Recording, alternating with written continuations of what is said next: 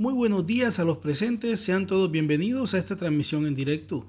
La Universidad Metropolitana de Educación, Ciencia y Tecnología, UMESID, tiene el gusto de presentar este espacio educativo desde el programa de Maestría en Ciencias de la Educación y la asignatura Lúdica y Pedagogía. El tema, principales autores de la pedagogía moderna y sus aportes más valiosos a la educación. El equipo colaborador de este proyecto está compuesto por Adriana Castillo, Katiana López, José Caucil y quien se dirige a ustedes, Dairo Feria. Iniciamos hablando de un autor muy importante para la pedagogía moderna, como lo es Juan Amos Comenio, nacido en 1592 y falleció en 1670. Modifica la estructura educativa de la época iniciando la propuesta del paidocentrismo, donde el docente deja de ser el centro del proceso formativo y se ubica al alumno como núcleo del fenómeno orbitando a su alrededor maestros, recursos, infraestructura y métodos. Posteriormente, Comenio propone las bases de sus postulados indicando que el hombre necesita sustancialmente desarrollar la asertividad educativa para estar a plenitud, es decir, que la satisfacción humana no es extrínseca sino intrínseca.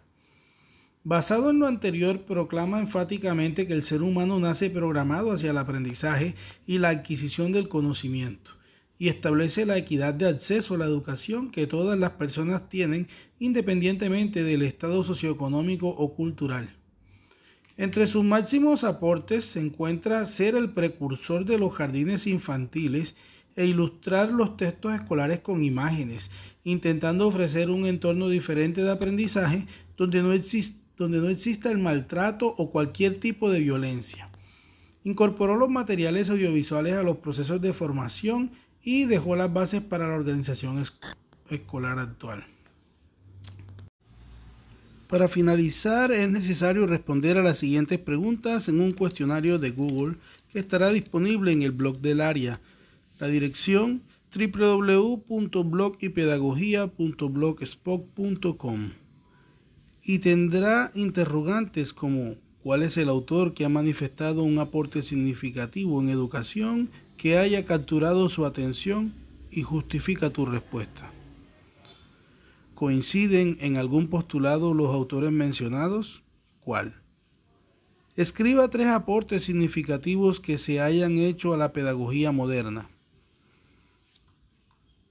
De la sesión de hoy se puede concluir que los diferentes aportes realizados a la pedagogía han servido para iniciar un proceso de transformación de las prácticas, donde el propósito es fortalecer la estructura cognitiva de los niños y con ello diferenciar, comparar, construir conocimiento, preguntar y responder de una forma competente a las exigencias de la educación actual. Es importante resaltar el papel de la pedagogía moderna como principio fundamental para el desarrollo del niño, donde éste se motive a comprender, analizar y diferenciar el conocimiento como una herramienta fundamental para construir competencias y lograr así el desarrollo integral a lo largo de su proceso formativo. Aquí se invita de una forma motivacional a que el niño experimente desde su punto de vista temas de interés, tomando un rol activo en el proceso de enseñanza y aprendizaje que le permita desarrollar todas sus capacidades de acuerdo a las necesidades de su contexto.